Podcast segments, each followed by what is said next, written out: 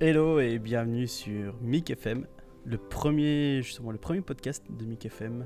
Et je suis en compagnie d'Adrien Clairvaux aujourd'hui. Salut, Salut. Adrien. Salut Nathan, comment vas-tu?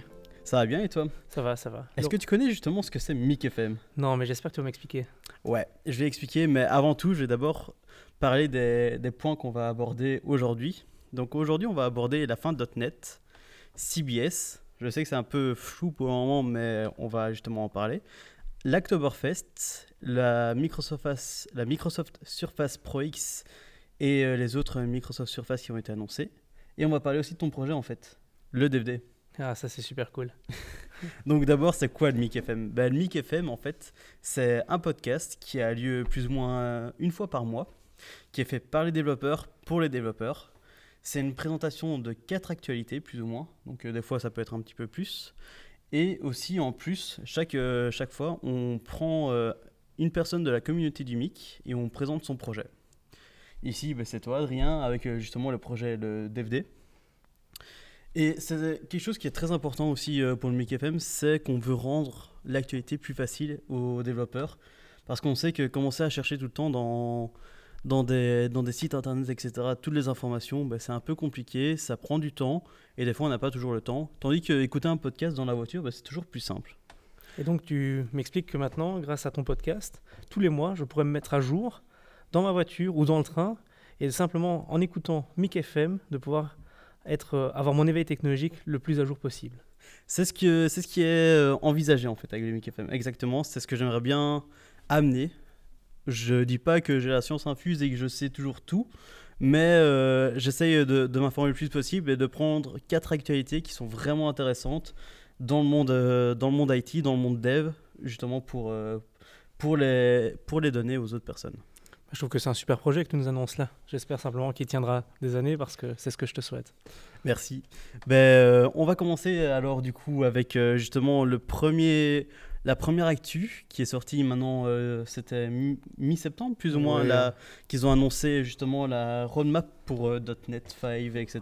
Officiellement, ça fait quelques mois déjà qu'ils en avaient Ouais. en tête, mais aujourd'hui, ils ont annoncé ça de façon officielle chez Microsoft avec euh, le, lancement de Visual Studio récemment, qui avait lieu au mois de fin juin, si je me souviens bien. Je ne me rappelle plus exactement de la date. C'était, je pense que c'était début mai le lancement de Visual Studio et ils ont prévu la build en septembre, hein, c'est ça Ah oui, c'est ça. Exactement, ouais. tu as raison. C'est donc la- lors de la build qu'ils avaient annoncé cette partie-là. Et ce qui avait été super cool, c'était le fait qu'ils annoncent des trucs qui étaient énormes, avec simplement une vision partagée pour les développeurs pour l'open source. Ouais, c'est vraiment ça en fait. C'est qu'ils ont annoncé, donc là à la build, ils ont annoncé Visual Studio.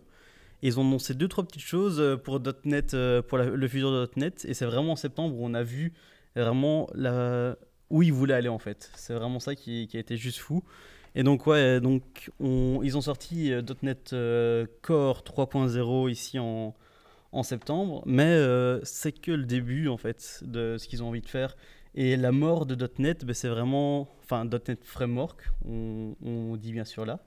Ouais, on sent que Microsoft a pris un nouveau tournant dans son, dans son, par- enfin, dans son chemin vers le développement. Et dans ce cas-ci, ce qu'ils ont pensé, et ce qui est forcément très intéressant pour tous les développeurs en général, c'est le fait que derrière, euh, .NET Framework était vraiment lié à la plateforme Microsoft, avec tout le bagage que Microsoft avait derrière, c'est-à-dire que tout ce qui était les composants qui étaient liés fortement à Microsoft, au monde de Windows finalement, de, l'operating system, et avec euh, .NET Core qui est arrivé quelques années ici auparavant, euh, ils se sont vraiment exposés à de, nouvelles, de nouveaux challenges. Et ces nouveaux challenges, c'était clair, c'était comment faire avec des langages qui sont à nous, faire de l'open source. Et là, avec .NET Core, ça a été une révélation pour Microsoft. C'est, on peut continuer à, avoir du .NET Framework, mais disponible partout. Et c'est comme ça qu'ils ont appelé le .NET, ça, le .NET Core. Ouais, c'est vraiment ça qu'on a, c'est vraiment ça qu'on a senti avec .NET Core, c'est la, nouvelle vision de Microsoft de plus partir sur l'open source et euh, vraiment euh, dépendre un peu de la communauté pour euh, justement voir ce qu'ils doivent, vers, vers quoi ils doivent évoluer. Et c'est vraiment ça. Et on sent vraiment que ben, euh, les prochaines étapes sont aussi euh, basées sur euh, justement la, la communauté et les réactions de la communauté. Donc ben, les prochaines étapes, c'est .NET Core, euh, .NET 5, il me semble. Ah c'est oui. ça Donc, mais comme tu l'as souligné, je voudrais revenir juste sur le point de la communauté, c'est le fait que Microsoft, il y a quelques mois d'ici, voire euh, presque un an bientôt, a lancé, euh, a mis sur GitHub le .NET Framework en open source avec le .NET Core. Et donc par rapport à ça, la question que beaucoup de développeurs se posaient, c'est comment est-ce que le .NET Framework ou le .NET Core fonctionne? Leurs questions ont été juste relevées parce que simplement ils avaient dans, sur GitHub, ils allaient sur le repository lié à .NET et hop, ils avaient le code source. Et là maintenant, ils, sentent qu'il y a deux problèmes, il y a, deux, il y a deux produits qui sont en même temps, ça règle, c'est un problème au final. Ils ont .NET Core et .NET Framework d'un côté, et, en même temps, ils savent pas comment gérer ça. Et au final, la solution qu'ils ont trouvée, qui est extraordinaire, je trouve, c'est on coupe en deux, on, oublie un petit peu .NET Framework. On a sorti la dernière version avec le .NET Framework 4.8 et on va se focaliser surtout sur l'open source, sur le cross-platform et on va, sortir, on va continuer sur .NET Core. Et la partie importante qu'ils ont, c'est que d'ici un an ou deux, grand maximum, ils vont renommer .NET Core en .NET tout court pour ne plus avoir de différence entre les deux. Ouais, c'est ça, c'est vraiment, c'est vraiment ce qu'on ce qu'on ressent, c'est qu'ils veulent vraiment prendre .NET Framework qui, euh, qui est maintenant encore un petit peu utilisé, et quand même vachement utilisé dans les entreprises. Dans beaucoup dans les entreprises, surtout. Ouais, ça.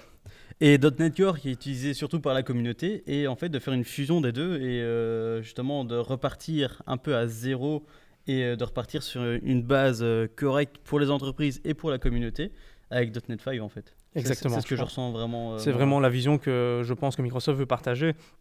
Maintenant, comme tu l'as souligné, le gros challenge pour Microsoft, c'est comment convertir les entreprises qui sont en, .NET Framework, qu'ils aillent vers euh, le .NET Core. Pour ça, Microsoft a mis en place des outils qui permettent de faire la transition entre du .NET Framework et du .NET Core, avec euh, la possibilité de pouvoir les aider un maximum, de savoir qu'est-ce qui est compatible avec le .NET Core et qu'est-ce qui ne l'est pas. Et donc, au fur et à mesure, je pense que la communauté va pouvoir agir, parce que la communauté, avec les packages nuggets, c'est la, première communauté de Microsoft apporte déjà beaucoup, mais aussi cette transformation vers euh, un point qui est entre les deux, entre le .NET Framework et le .NET Core, c'est .NET Standard, et de plus en plus de packages qui sont sur Nugget.org sont convertis et utilisables à partir du .NET Standard, et donc compatibles à la fois pour le .NET Standard, euh, le .NET Core et le .NET Framework.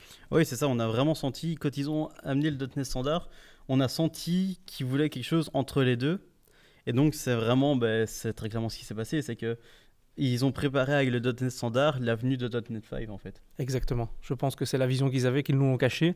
Mais là aujourd'hui, on est le 25 octobre et je pense que la vision maintenant est très claire et partagée avec le public. Et je pense que c'est un bon choix qu'ils ont pris pour le .NET, pour l'avenir du .NET en tout cas. Ouais, moi aussi je pense très clairement. Et euh, pour, pour le futur aussi, oui, euh, avoir une seule et même solution, c'est aussi beaucoup plus simple à, gérer d'un point de vue euh, entreprise. Hein. Tandis que, bah, par exemple, pour un moment, les entreprises, bah, ils ont des développeurs qui leur proposent Ah, on passerait pas à .NET Core et euh, des clients qui leur demandent des fois Ah, ben non, restez sur .NET Framework parce que tout notre système tourne sur .NET Framework en fait.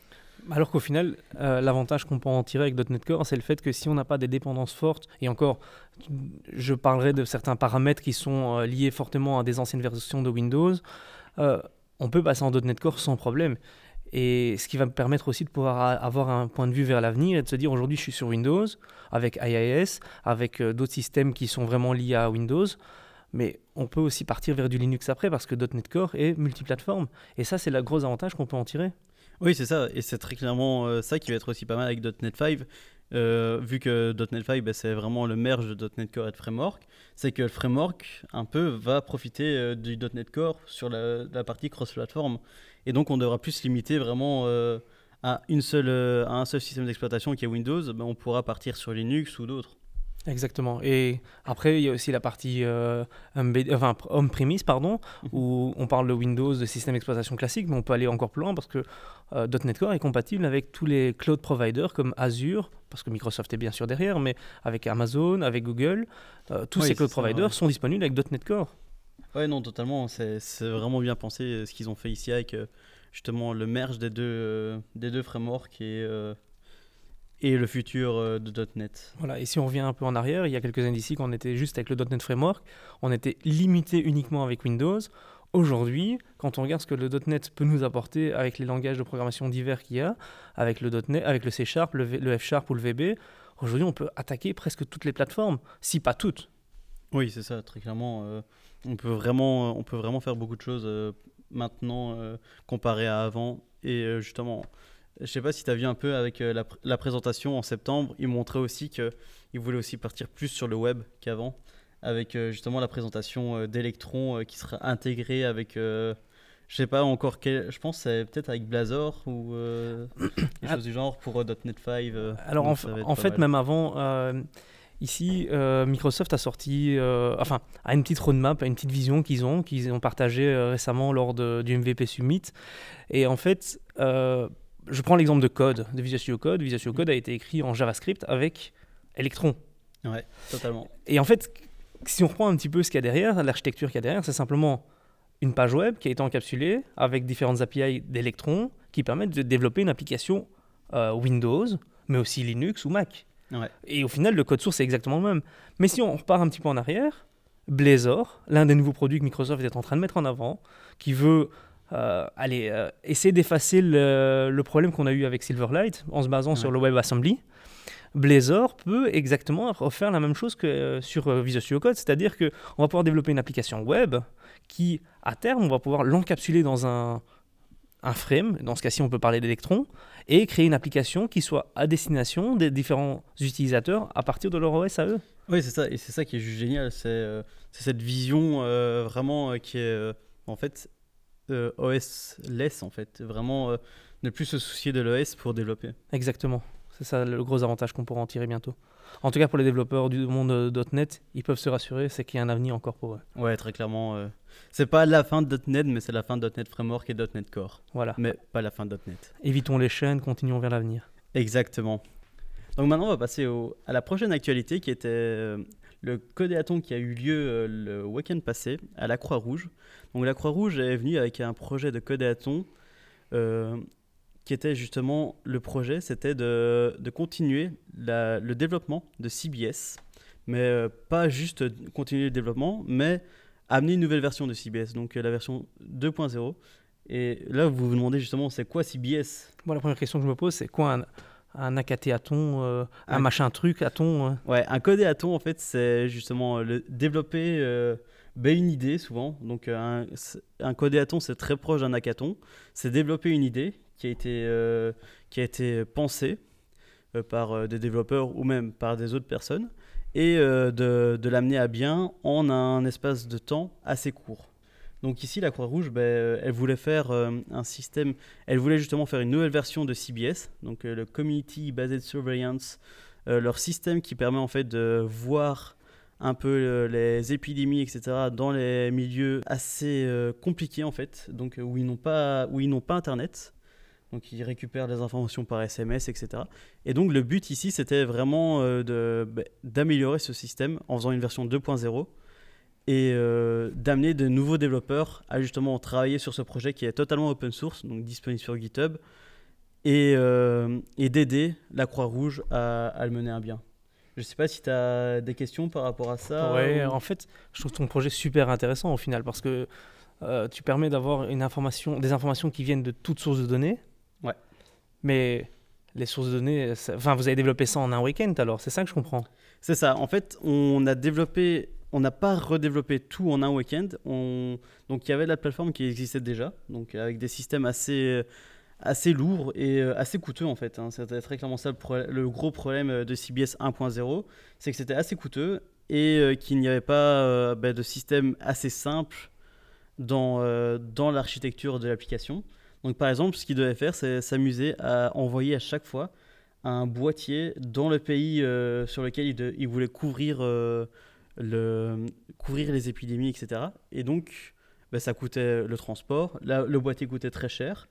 Et donc, ici, euh, sur ce que j'ai travaillé, moi, c'était justement mettre ça dans le cloud et utiliser par exemple un provider comme Twilio, au lieu de devoir envoyer à chaque fois euh, une- un boîtier dans, euh, dans le désert. Et des fois même, les, les boîtiers ne survivent pas parce que justement, c'est des milieux tellement arides qui, qui tombent là. Donc euh, voilà un peu. Ah, c'est super cool ça. Et au final, ouais. vous avez développé ça ici au Microsoft Innovation Center de Mons ou alors il y a d'autres endroits qui ont fait ça? Euh, en fait, nous, le MIC, on a participé en tant que partenaire euh, sur, le, sur le projet pour tout ce qui était communication et euh, je suis aussi- allé euh, jusque-là euh, en tant que participant. Mais ça se déroulait en fait avec d'autres euh, personnes euh, à Bruxelles, donc à The Hague. C'est un endroit assez sympa, vraiment, on a été bien accueillis. Et euh, donc, bah, il y avait plein de monde. Donc, il y avait des bicodiens, il y avait des, des personnes d'autres entreprises, il y avait des développeurs de la Croix-Rouge aussi. Et il y avait même des développeurs venant de la Croix-Rouge de Norvège, en fait. Waouh. Et euh, eux, ce sont en fait ceux qui ont lancé le projet, donc CBS 1.0, même pas 1.0, 0.1. Euh, la, La euh, il y a- ouais, c'est ça. La bêta, il y a, je pense, il y a 4 ans de ça maintenant. Et ils avaient développé ça pendant un codéaton aussi euh, qu'ils avaient réalisé euh, en Norvège avec euh, des partenaires, etc. Et donc, si je comprends bien, je résume un petit peu. Mhm. Vous avez un projet qui est à force humanitaire internationale, Exactement. qui a été développé à la base pour un hackathon en mode codéaton, comme tu me l'as Ouais. expliqué, et qui a continué en codéaton et qui permet de servir toute l'humanité pour euh, prévenir des risques d'épidémie pour l'avenir. C'est exactement ça le, le- le but de CBS. Et il est totalement open source. Et donc, en fait, c'est pas juste euh, développé pendant les codéatons, mais c'est aussi en dehors des codéatons, ben, par exemple, euh, participer tous les premiers mercredis du mois à, euh, au développement de, de cette plateforme pour justement les aider et euh, leur apporter de nouvelles fonctionnalités qui pourraient être utiles sur le terrain. Et donc, si je comprends bien, la communauté qui nous écoute aujourd'hui peut contribuer à ce projet. Exactement, oui. En fait, tout est disponible sur euh, GitHub. Je mettrai le lien dans, le, Dans dans, la la description. description euh, du podcast pour ceux qui sont intéressés. Ah, c'est super cool ça comme projet. Ça me botte vraiment. Ouais, non, franchement, c'est assez sympa. Donc maintenant, on va passer à la prochaine actu, qui est, je pense, une actu aussi assez euh, sympathique, qui est la Oktoberfest. Je sais pas si tu connais la Oktoberfest. Non, euh, mais je connais le Oktoberfest où on se bourre la gueule et on boit beaucoup de bière. Ben, C'est très européen dans ce cas-ci, ouais, hein, ouais. belge, euh, allemand. ben, justement, en fait, tu pourrais lier ça avec l'Oktoberfest, qui est un projet assez sympa euh, de dev.to et Digital Ocean, qui est, euh, ben, pendant tout un mois, on essaye euh, d'avoir le plus possible de développeurs qui font des pull requests sur des projets open source.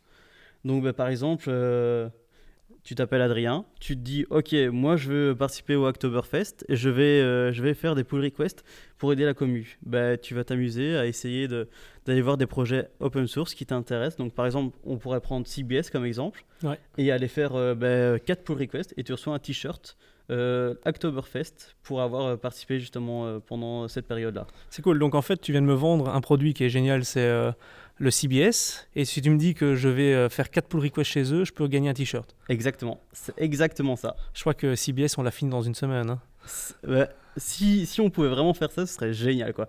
Mais pour te donner une idée, en fait, l'Oktoberfest, ça, ça réunit plus de 50 000, euh, 50 000 euh, Développeurs. open sourceurs qui ont envie de travailler justement euh, pour euh, aider la commu et aider les personnes qui ont des projets open source. Et pour te donner une ordre d'idée, euh, à la moitié du mois, il y a déjà plus de 120 000 pull requests réalisés sur euh, des projets open source avec euh. C'est énorme ça. Mais c'est qui qui est derrière en fait l'Oktoberfest, tu sais ça? Euh, ouais, c'est ben, c'est- comme je te disais, c'était dev.to, donc euh, le site euh, de d'actu assez bah, assez connu dans le milieu dev, Ouais. où tu retrouves pas mal d'informations, et Digital Ocean, qui est une entreprise. Je ça, je, je me suis pas trop intéressé là-dessus, mais j'ai vu dev.to, donc j'ai foncé quoi. Ouais, c'est la confiance de la communauté sur ce coup-là. c'est ça, exactement. Mais euh, très clairement, euh, c'est un projet qui est intéressant parce que bah, tu te dis, euh, bah, tout simplement, euh, les... tu pourrais même aller euh, contribuer sur euh, .NET Core en fait. Ça pourrait être super cool. En fait, on pourrait faire un lien avec tout, euh, toutes les actus qu'on vient de présenter parce que elles sont toutes open source et donc on pourrait euh, bah, partir. euh, tu, tu vois un truc qui marche pas sur euh, .NET Core, tu fais bordel, faut vite aller le fixe. Tu fais un pull request. Microsoft te remercie pour l'avoir fait et en plus sur un t-shirt. C'est énorme, c'est énorme. Donc ouais, franchement, euh, si vous avez la possibilité, c'est ouvert jusqu'à fin octobre, donc n'hésitez pas à, à essayer de faire 4 pull requests, c'est- toujours assez sympa quoi. Et donc ça signifie que la prochaine fois qu'on fait un Dev FM ici au Microsoft Innovation Center de Mons, tout le monde aura le même t-shirt alors. J'espère. Ah, ça pourrait être super cool. Ça pourrait être vraiment cool et marrant. Ah oui, c'est ça. On fera une photo pour eux. Ouais. Et sinon, le plus simple, c'est de faire une photo avec de la bière. Bah oui, c'est ça, tu fais... Ça tu fait fais ton- Oktoberfest, Oktoberfest C'est ça, et tu- Mic FM. Et tu, tu lis vraiment tout à ce moment-là. Voilà. Faut qu'on lance un hashtag sur les réseaux sociaux. Ouais, je pense qu'il faut qu'on lance On ça. a une idée là. Mais donc on va passer à la dernière actu justement, qui est un peu, euh, un peu plus Microsoft et un peu plus hardware là à ce moment-là. C'est euh, justement les le- la Microsoft Surface Pro X, la Microsoft Surface Duo et Neo. Et justement, je voulais en parler parce que ben, Microsoft les a présentés, euh, je pense que c'est début octobre. hein. C'est ça, le 2 octobre. Ouais. Et ils les ont présentés et ils ont dit qu'ils aimeraient bien avoir justement la communauté derrière et les développeurs pour euh, développer des applications euh, pour, euh, pour faire fonctionner ce système. Quoi. Donc avoir des, des applications fonctionnelles sur, sur ces plateformes. Et pourquoi justement ils demandent les développeurs? C'est ça que je me suis un peu plus in- informé. C'est par exemple la Surface Pro X, ben, elle tourne pas sur un processeur habituel. Elle tourne sur un Qualcomm en fait. Ah. Donc tu sens qu'ils vont essayer de nous revendre du RT, du Windows RT. C'est ça. Moi, c'est ce, que, c'est ce qui m'a fait peur en fait quand j'ai vu euh, Microsoft SQ1. C'est ok, ça avec Qualcomm. C'est bien parce qu'on a le support justement euh, de la 4G, etc. Mais d'un autre point de vue, ben, euh, tout ce qui est application euh, 64, euh, 64 bits, etc. ne tourne pas dessus parce qu'ils savent pas l'émuler. quoi. Ouais, mais ça, c'est que pour le moment, peut-être qu'un jour ou l'autre, Ouais, de l'ARM en ça. 64 bits, ça existera. Mais aujourd'hui, les produits qui nous sortent, ils seront en 32 bits. C'est ça. avec de l'ARM. J'ai envie de dire, c'est cool. Franchement, c'est super cool les produits qu'ils ont tourné, qu'ils ont lancés. Mais ce qui moi me fait le plus peur dedans, alors que je suis un Microsoft fanboy à la base, Ouais, c'est le public qu'il y a derrière. C'est quel public ils vont attaquer. Euh, à part ça. des professionnels ou des fanboys comme nous qui vont euh, aller hypothéquer leur maison pour la semaine pro- pour l'année prochaine aller acheter tous les produits qui viennent de sortir, euh, qui va acheter ça dans le grand public? C'est le problème que je me dis aussi. Par exemple, la Surface Pro X, ben, très clairement, moi je voulais me l'acheter. Je me suis dit, ouais, ça a l'air vraiment sympa. Les, bords sont vraiment fins comparés aux autres surfaces. Elle m'avait vraiment séduit. Et en fait, je me suis posé une seule question. Je me suis dit, si je veux lancer Visual Studio, qu'est-ce qui se passe? Eh bien, c'est pas possible en fait pour le moment. Donc c'est ça qui me freine moi pour le moment, c'est que Visual Studio ben, ne peut pas tourner dessus. Parce que si Visual Studio 32 bits tourne dessus, mais par exemple tout ce qui est debugger et tout ça, tout autour ne marche pas dessus parce que ben, c'est en 64 bits. Oui, c'est ça le problème aujourd'hui. Euh, maintenant, tu pourras peut-être développer des applications pour du 32 bits, très légères. Ouais, mais c'est ça le problème. C'est alors tu vas rester. Oui, tu pourras développer des applications pour ta Surface Pro X. Exactement. Donc tu auras un, un téléphone qui va développer pour le téléphone, uniquement pour le téléphone que tu utilises. C'est ça. Et même, je pense que Xamarin, euh, pour essayer de faire du téléphone, etc., ce sera même pas possible. quoi. Microsoft a déjà sorti les SDK pour la partie euh, double, double screen pour euh, la partie Duo et Neo. En tout cas, Ils- pour la ils partie. déjà sorti? Ils ont déjà sorti ok, euh, euh, pour les, dans les dernières versions. Maintenant, ce qui est intéressant, c'est de voir que euh, la communauté déjà agit là-dessus. Et moi, quand je parle de la communauté, c'est la partie Microsoft MVP qui font déjà des prototypes. Il y a pas mal de choses qui sortent dans les réseaux MVP. Maintenant, encore une fois, les MVP sont des gens qui sont des fanboys par rapport à Microsoft. La question que moi je me pose en général, c'est le grand public. Et c'est toujours le petit point qui reste en attente pour moi. Alors derrière, je trouve que le design de la Pro X est génial. Franchement, personnellement, je trouve qu'elle est énorme. Ça peut concurrencer une surface, euh, un iPad Pro, parce que la, la qualité d'écran est juste immense, elle est énorme. Le, Ouais, le c'est ça, rendu est aussi ouais. bien qu'un Retina, si pas plus. Malheureusement, j'ai pas pu comparer personnellement, euh, comparer les deux visuellement. Mais par contre, ce qui est énorme, c'est la, fa- la- la facilité de pouvoir avoir un stylet aussi qui soit rangeable, petit peut-être, portable, mais qui soit vraiment à côté de nous quand on en a besoin. Le clavier, si le clavier est aussi bon que ceux des Surface ou du Surface Book, le clavier sera juste énorme, quoi, parce que le rendu tactile, le rendu du clavier est juste énorme.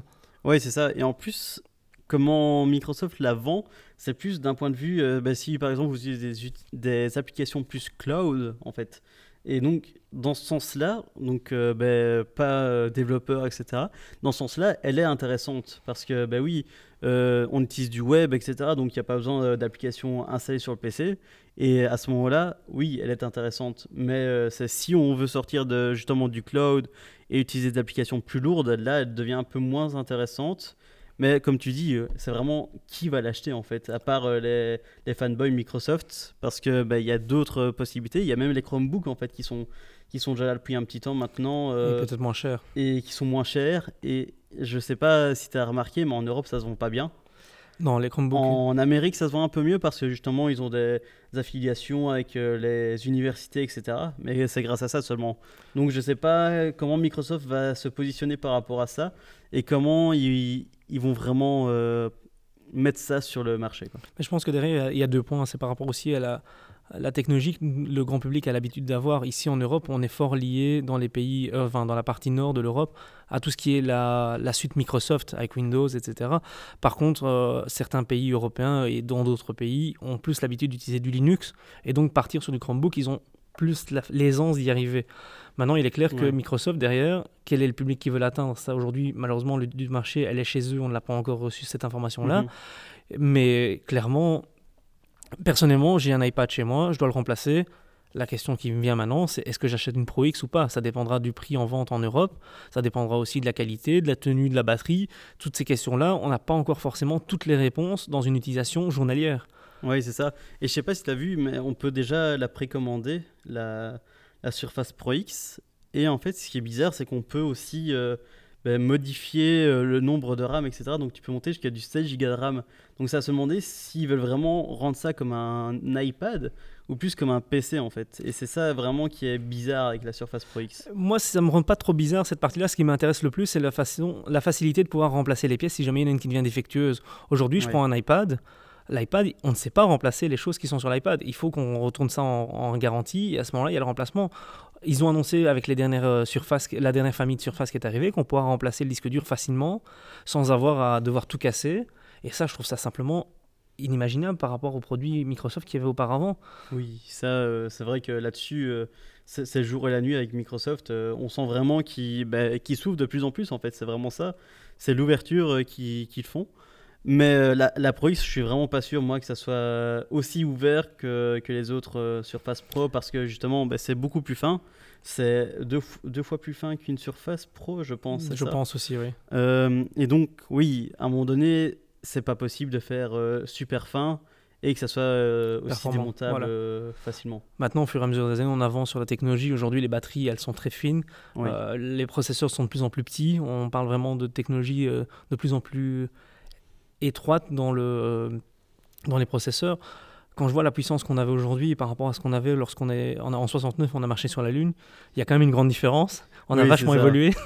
ben, euh, je sais pas si euh, le l'ordinateur qui était dans, dans le système, on dit qu'il avait, il avait la puissance d'un grippin pour te donner. C'est ça, voilà. Donc ouais, très clairement, ça tombe, ils ont, ça tombe, on va trouver des choses bien plus bien plus puissante et c'est juste une première version qui sera peut-être un peu euh, foirée, on va dire.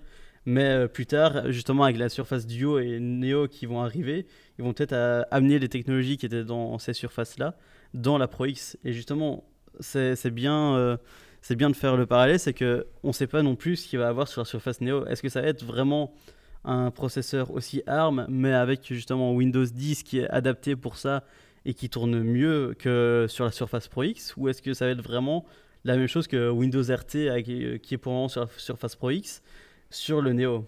Ça, c'est toutes des questions qu'on ne sait pas répondre aujourd'hui, malheureusement. Et je suis vraiment intéressé de savoir comment ça va évoluer. Là, en tout cas, la démonstration qu'ils nous ont présentée et proposée, elle est juste simplement enfin c'était inattendu. Et surtout la façon dans laquelle euh, le speaker je me rappelle malheureusement plus du nom a présenté ça c'était en mode ouais ça y est la, conférence est terminée bonne soirée rentrez chez vous. Ah mince j'ai oublié un truc j'ai oublié un petit détail. Et là ils nous ont présenté le, le, clou du spectacle. Ouais c'est ça il a fait un peu à la Steve Jobs euh, au début avec Apple le One More Thing euh, voilà. habituel. Et c'est vrai que moi quand j'ai vu le téléphone j'ai vraiment eu peur. Quand j'ai vu le téléphone je fais merde ils vont refaire la même chose avec Windows Phone quoi mais le pire, c'est que le téléphone, il l'avait montré déjà à l'avance parce que dans la, présentation de la Pro X, mhm. à un moment, quand la dame, elle est en train de faire l'explication, enfin, elle montre, elle fait sa démo, il y avait un téléphone qui était juste posé à côté avec le logo Windows 10, le, logo, pardon, Windows euh, Surface qui était engravé ah sur le téléphone. Et c'était un petit détail caché. Et j'avais dit, moi j'étais à ce moment-là pour l'histoire avec Denis Voituron, on était à la Rebuild à Nantes, et on regardait ça avant notre préparation pour la, le speech du lendemain, et on s'est dit, j'ai vu un téléphone. Denis ne me croyait pas, fait non, ce n'est pas vrai, j'ai pas vu de téléphone. J'en ai vu un, je te promets j'en ai vu un. Et puis après, il l'annonce, quoi. Ouais, très clairement, quand moi j'ai vu Android, je fais ok, c'est bon, ils ont sauvé. Ils se sont rendus compte, en fait, ils ont appris leurs erreurs. Ils se sont dit ok, on va pas refaire la même erreur d'avoir un système propriétaire qui, euh, bah, qui ne fait pas tourner toutes les applications. Enfin, même si à la fin Windows Phone faisait tourner les APK, mais il fallait faire une petite modification.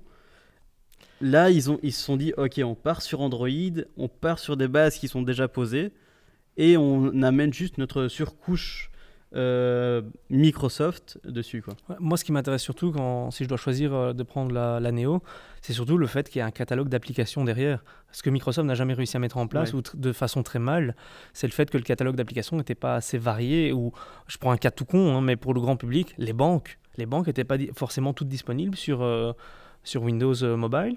et donc, par rapport à ça, c'est un truc qui, qui, peut faire rejeter les gens. C'est la façon dans laquelle aujourd'hui on essaie d'avoir tout à, portée de main sur notre téléphone. Si la banque n'est pas disponible dessus, Microsoft à rater pour le grand public. Ici, encore une fois, je parle du grand public parce que les entreprises ont une autre façon de faire, ont une autre, Oui. un, Oui, autre, totalement. Un autre objectif par rapport au device qu'ils achètent. Ce qui, moi, m'intéresse réellement, c'est qu'en tant que particulier, qu'est-ce que je peux prendre pour monsieur et madame tout le monde? Qu'est-ce que je peux essayer de faire recommander ce téléphone? Aujourd'hui, personnellement, je vois mal monsieur et madame tout le monde avoir un, écran double face qui va être utilisable pour tout le monde.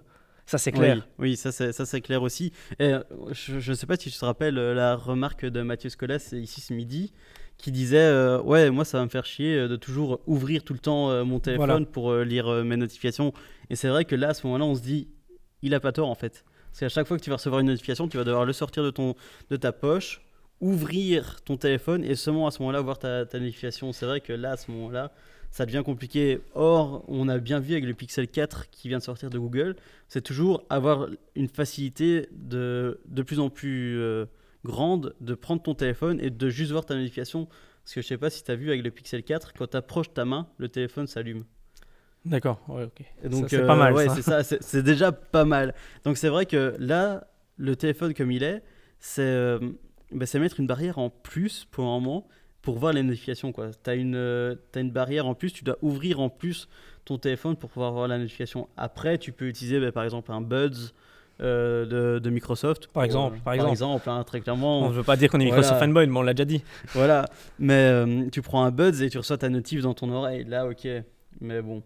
Il est clair que derrière, ça dépendra aussi des produits. Ici, en, en ayant pris Android, l'avantage Android, c'est qu'il y a aussi des- une, euh, une multitude de, pa- de, de devices qui sont déjà connectés avec Android. Par exemple, je prends moi, j'ai une Fitbit. euh, je peux, grâce à une connexion avec un Android, de pouvoir envoyer des messages à partir de ma Fitbit ou les lire. Oui, c'est ça. Là, à ce moment-là, c'est vrai que tu devras peut-être pas tout le temps sortir ton téléphone et le, le Microsoft euh, Surface, euh, c'est Neo, Duo, je- Neo. Neo. euh, bah là, ce sera intéressant parce que bah oui, pour lire tes notifications facilement, tu lis avec ton avec ta montre et en fait, tu as une tablette dans ta poche toujours Voilà, avec toi. Quoi.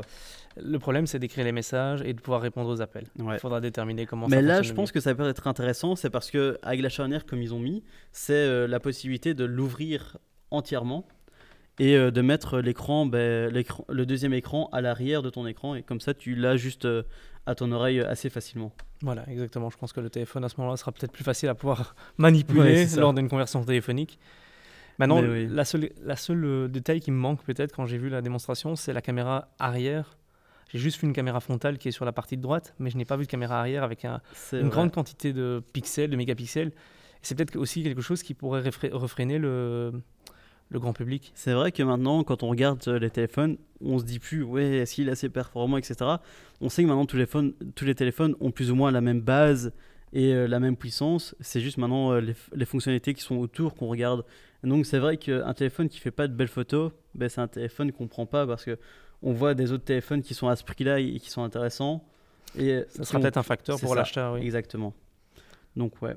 Je pense que maintenant, à l'instant T, c'est un peu compliqué de voir. euh, Il faut voir ce qu'il a de plus. c'est ça. faut voir ce qu'il a le plus. Mais voilà. Et si c'est la qualité Mi- Microsoft Surface, ça peut déjà donner un signe de confiance et de qualité. Oui, ça c'est vrai. Euh, Mais déjà, rien que d'avoir pensé à une charnière euh, sans écran dessus, c'est pas bête. Parce que ben, justement, ils ont vu que Samsung galérait à avoir un système. c'est euh, pas avec- galéré, ils sont plantés, il faut être Ouais. honnête. Ouais, ils se sont plantés. Et euh, Huawei, ben, ils ont dit qu'ils allaient sortir, mais je n'ai pas encore vu hein, leur, euh, non, on attend toujours. leur on téléphone pliable. hein, donc euh, voilà. On a déjà essayé avec des, iPhones, pardon, mais Ouais, là, ça ne s'est tient pas. bien passé. Et donc maintenant, on va présenter aussi euh, ton projet, enfin qui n'est pas vraiment ton projet rien qu'à toi, mais vous êtes un groupe justement à travailler sur un projet assez sympathique. Tu les as rejoints en plus. Et euh, c'est justement, c'est quoi le, projet? Alors le projet en question, c'est le DevD. Donc en fait, le DevD, c'est une conférence. C'est un peu comme le Mic FM au final, c'est une conférence pour les développeurs, présentée par des développeurs, organisée par des développeurs, et dans un but uniquement de fun, de pouvoir faire de l'éveil technologique et de pouvoir apprendre en s'amusant. Pour la référence de ceux qui connaissent avant les années 90, euh, le petit logiciel avec toutes les disquettes. Mais euh, l'idée en général, c'était plutôt de se dire, aujourd'hui, les grands speakers, ils ne viennent pas en Belgique, ils ne viennent pas en tout cas en Wallonie parce que la Wallonie, c'est pas forcément un pôle attractif pour les développeurs et il n'y a pas vraiment de grandes conférences. Et donc, il y a sept ans, euh, des, amis euh, de la technologie communauté .NET en grande ligne, donc, dont je parle Renaud Dumont, euh, Kevin Rapaille, Christophe Peunier, alias Tos, et je crois Olivier Matisse ont démarré un- une idée folle dans l'ancien Microsoft Innovation Center de Mons de vouloir créer un événement d'une journée à, à destination des développeurs avec les technologies Microsoft, mais surtout axé dans le mobile. Et c'est là qu'est venue l'idée du mobile DevD. Mhm. Euh, victime si- de leur succès. Si j'ai bien, si je fais bien attention, ça s'appelait plus le mobile DFD maintenant. Ah non, non, c'est le DevD maintenant. Mais en fait, ce qui s'est passé, c'est qu'au bout de trois ans, les technologies mobiles ont un peu été dépréciées chez Microsoft. Et donc, par rapport à ça, ils ont repris un axe un peu différent et ils se sont orientés sur beaucoup plus de technologies ouvertes au développement en général, pas uniquement au monde Microsoft, au monde du web, au monde euh, des intelligences artificielles. Et aujourd'hui, on est à la septième édition avec plus de 31 speakers. Ça fait pas mal. hein. 31 31 speakers, euh, C'est déjà pas mal. C'est déjà pas mal. Tout en sachant que les speakers ne sont pas belges, ils viennent du monde entier. On aura un sud-américain, un sud-africain, pardon. On aura des Français, on aura un Suisse, on aura deux Suisses, dont la keynote, Olivier Verskur, qui va venir nous présenter un sujet complètement euh, sur l'intelligence artificielle, qui a pour nom l'intelligence artificielle, nouvelle composante de notre société. Alors, Olivier, il est euh, directeur et en même temps, c'est un peu obscur son, son titre, il le parlera mieux que moi euh, lors de la présentation, mais en grande ligne, il est directeur en Suisse d'une grande école sur l'intelligence artificielle, Ah ouais. Donc, sympa. d'une université en, fait, et il va venir nous parler de l'intelligence artificielle dans le monde d'aujourd'hui et de demain. Mais pas uniquement dans un but marketing, vraiment dans un Mhm. but scientifique, comment lui aborde l'intelligence artificielle aujourd'hui ouais. dans pas- l'université, dans ses recherches qu'il fait. Il va pas s'amuser à venir nous montrer, eh, voilà, on fait ça, etc. Voilà. Euh, ouais, ce serait bien euh, qu'il y ait des étudiants qui viennent et tout ça. Non, c'est vraiment euh, d'un- point de vue scientifique va Exactement. venir le présenter. Ça, c'est cool. Franchement, Ce qui est super bien avec ce garçon, c'est que il n'a aucune notion, il n'est aucun- aucunement lié à une grande marque comme Microsoft, Google ou Mhm. Amazon. Il est vraiment lui en tant que il est recherche, il fait de la recherche scientifique. Oui, c'est ça. Donc, il va pas essayer de nous vendre justement euh, une solution ou l'autre. Il est vraiment euh, très agnostique là-dessus pour euh, vraiment nous montrer ce qu'il y a de mieux en fait. C'est vraiment ça. Exactement. Je pense que j'ai malheureusement pas encore eu l'occasion de voir la session, comment il va la présenter, mais je pense que sa présentation, sa keynote, elle va vraiment être une vision vers l'avenir, mais aussi une ouverture d'esprit qu'on peut avoir au niveau de l'intelligence artificielle. Et par rapport à ça, ce qu'on s'est dit, c'est qu'il fallait qu'on continue cette partie-là. On a donné la- l'hameçon. On Ouais. a l'appât, il est là pour les développeurs, pour les personnes qui vont participer au DevD. Comment est-ce qu'ils pourront, ils pourraient continuer à aller plus loin, à approfondir le dans l'intelligence artificielle? Et pour ça, on a mis une track complète sur l'intelligence artificielle. Alors, la, la track, elle est basée sur des technologies qui sont à la fois sur Microsoft, mais utilisables à partir de tous les, langages de programmation disponibles. C'est de l'Azure derrière, c'est les Cognitive API pour certaines parties, Ah oui. mais c'est pas uniquement lié uniquement à Microsoft. Tout le monde peut l'utiliser. On aura aussi euh, une personne qui est venue ici récemment, lors du premier DVFM. Ah oui, ça je me rappelle. Oui, c'est pas Christophe Hullart Il y a quelqu'un comme ça. Un gars qui est un peu malade comme ça, qui fait beaucoup de maths pour l'intelligence artificielle et qui va venir nous refaire son, sa session mathématique sur l'intelligence artificielle avec l'explication de comment fonctionnent les qubits et tout ce qui va autour de cette interpolation. Il utilisera des termes un peu bizarres, mais ce gars est cinglé, à vrai dire. Ouais, franchement, euh, on l'a eu ici, euh, c'était juste fou, quoi. On- ah, après le DFM, il y en avait qui sont ressortis avec euh, la tête euh, Explosé. explosée totalement, euh, mais, mais franchement, c'était cool. Franchement, C'est pour ça qu'on l'a mis à la fin de la journée ainsi. les gens ont le temps après de boire une bière avec nous, Ouais, c'est avec nos sponsors. Et, et justement, en fait, donc tu dis qu'il y a 31 speakers, mais en une journée, c'est impossible d'avoir 31 speakers. euh, ou alors les, les talks sont hyper courts. Donc tu disais qu'il y avait une track AI, mais il y a d'autres tracks alors aussi. Alors en fait, on a, on a une keynote au départ qui va commencer vers 9h.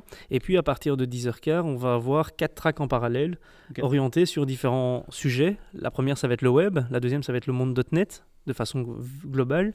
Et la dernière, c'est l'open mind. Donc euh, dans cette dernière, on va parler par exemple avec euh, Olivier Vergains, va venir nous présenter une session liée à la clean tech. Donc là, c'est vraiment lié à comment nous, développeurs, comment euh, le monde de l'IT doit réfléchir à- au monde de demain de façon écologique. Ok. Donc ça, on aurait pensé que c'était un sujet de keynote. Malheureusement, la keynote a été prise par euh, Olivier Versker. donc on a pris un autre Olivier pour nous parler de cette partie liée à la Ouais, Green donc, IT. Je suppose qu'il va aussi parler de comment on doit optimiser son code pour pas qu'il tourne trop longtemps sur le cloud et, con- et consommer, etc. Ça aussi- Je suppose. Euh, je pense que dans, ces sessions, il va aussi, dans sa session, il va aussi parler de euh, est-ce que le cloud est vraiment un atout pour l'écologie. Oui, Parce qu'on dit que c'est dans le nuage, mais le nuage, il pollue aussi parce qu'il produit aussi l'énergie. Ouais, c'est vrai. Je pense que le mieux, ce sera d'assister à sa session. Maintenant, je pense aussi. Le problème, c'est que sa session, elle est en même temps que la mienne. Ah mince ah, Ça c'est embêtant. Parce que j'ai eu la chance de participer avec euh, trois autres Français dans une session qui est très liée sur l'humour, qui s'appelle euh, la battle entre Visual Studio et Visual Studio Code, lequel éditeur est le plus badass. Ah oui, et donc on a déjà fait cette battle à Nantes. Et euh, à la fin de la battle, il y a une équipe qui a gagné, une équipe qui a perdu. Et malheureusement, dans l'équipe qui a perdu, il y en a un des deux qui était qui a vraiment perdu parce que malheureusement sa démo n'a pas fonctionné. Et donc le public lui a mis un gage. Et le oh. gage, c'est que la prochaine session qu'ils allaient présenter, donc finalement ce sera ici au DevD, le gars devra aussi vanner son propre IDE. Donc il ah devra euh, s'autodétruire pendant sa présentation. Ah oui, donc ça, ça va être bien marrant. Voilà. Mais par contre, on a besoin du public parce que c'est le public qui va à la fin voter pour laquelle des sessions est la meilleure, a été la meilleure, laquelle des présentations a été la meilleure. Et ça, on a besoin du public, on a besoin que vous soyez nombreux pour venir. Et je pense que ça va être juste un DVD énorme comme chaque année. Surtout qu'on a des, des, sponsors de renom comme Onirix, Genesis, Satellite. On aura aussi Microsoft qui vient nous sponsoriser, Ingenico. Ah ouais, donc ouais, vraiment pas mal de sponsors. On a vraiment aussi besoin de la communauté parce que c'est aujourd'hui pour la communauté qu'on le fait et c'est grâce à la communauté qu'on continue. Et on s'est dit en fait que pour une organisation comme tu es en train de faire aujourd'hui, mhm. avec le MIC FM, la version 0, parce que la 0, tu m'as expliqué un peu c'était quoi en aparté. Ouais, c'est ça. Ben, c'était pas encore clair pour moi. C'est ça. En fait, quand, quand on est dev, ben, les, les, tableaux, on les, on les parcourt à, à, partir de 0. Donc je me suis dit, ben, la petite référence euh, au tableau, on va commencer par euh, le 0, et donc euh, le MIC FM 0. C'est vraiment, c'est vraiment pour ça. Et donc par rapport à ça, ce qu'on s'est dit avec l'organisation du DevD, c'est qu'on allait permettre à 10 personnes qui voulaient acheter, leur, euh, acheter des places pour le DVD de profiter de cette expérience MIC FM 0 Exactement. en ayant un bon de réduction pour récupérer les mêmes tarifs que le Early Bird, avec le parking ou sans le parking. Donc il y a une réduction de 25 euros qui vous est offerte. Euh, c'est limité à 10 personnes. Bon, pas de chance, faudrait être les premiers pour le faire. Mais on vous attend nombreux en tout cas pour le DVD. Ben, merci à l'équipe euh, justement du DVD de proposer ça à la communauté. C'est vraiment sympa de votre part. Sans la communauté, on n'existe pas. Oui, c'est vrai. C'est comme moi, sans la communauté, je n'existerais pas non plus. Et bien voilà, je pense que ça clôture euh, pour aujourd'hui la première version euh, de Mic FM. Je ne sais pas si tu as quelque chose encore à ajouter. Non, je pense qu'en fait, ce qui est vraiment chouette avec ton, ton idée ici, c'est vraiment la communauté pour la communauté. Mhm. Et je pense par exemple à d'autres projets qui existent déjà, comme le DFD, finalement, c'est aussi une communauté qui est organisée pour la communauté. Ou alors WeTry, qui a été, organisé, qui a été créé par euh, Olivier Scolas, et, euh, pardon, Mathieu Scolas et euh, Patrick Grazel et David Gilson qui font partie de la communauté et qui veulent mettre en avant leurs compétences et de pouvoir partager avec la, communauté en français des articles très intéressants. Mais c'est ça que moi c'est ça qui me plaît dans cette communauté, c'est que tout le monde apporte sa pierre à l'édifice et on avance et on, on devient de plus en plus puissant et de plus en plus grand au niveau de cette communauté. Totalement. Et en plus, pour rebondir sur WeTry, le 12 novembre, ils font, ils font justement euh, leur première, euh, leur première euh, talk assez sympa. Donc je vous invite à aller voir sur leur blog. Je ne sais pas si ce sera déjà mis quand on va poster. On va les forcer. on va les forcer justement, ouais. mais ouais, donc le 12, le 12 novembre à Liège, il y aura la, les premières présentations avec WeTry. Ah bah c'est super cool. Et, et sinon, qu'est-ce qu'on peut faire encore avec le MIC prochainement? Avec le MIC prochainement, ben, on a aussi le DevFM. C'est là, c'est pas pour FM comme euh, radio, mais plus euh, Dev FM. Donc euh, c'est le first Monday, donc le premier lundi du mois. On organise des talks technologiques. ici, on, on s'est basé sur plus tout ce qui était mobile. Donc là, c'est le 4 novembre et c'est tourné sur le mobile. On a une track Flutter, une track Xamarin et une track PWA. Oh, ça a l'air énorme ça. Ouais, c'est vraiment sympa. Donc c'est le 4 novembre à 18h30 et en plus après, bah, quoi de mieux que de manger des pizzas avec euh, une petite bière et parler euh, justement de tous ces, de tous ces talks. Donc euh, vous êtes les bienvenus, c'est un événement gratuit, donc n'hésitez pas. Et donc c'est ici, c'est au Microsoft Innovation Center de Mons C'est au MIC Mons que ça se déroule. Donc on, on espère vous voir nombreux. On a déjà 20 participants, donc c'est déjà pas mal. Mais euh, n'hésitez pas, il euh, n'y a pas non plus de limite, donc euh, N'hésitez pas à nous rejoindre. Je mettrai aussi le lien pour nous rejoindre sur, dans la description du blog. Du vlog, du podcast. je, me, je me perds. Merci Nathan. Merci Adrien et à la prochaine. À la prochaine.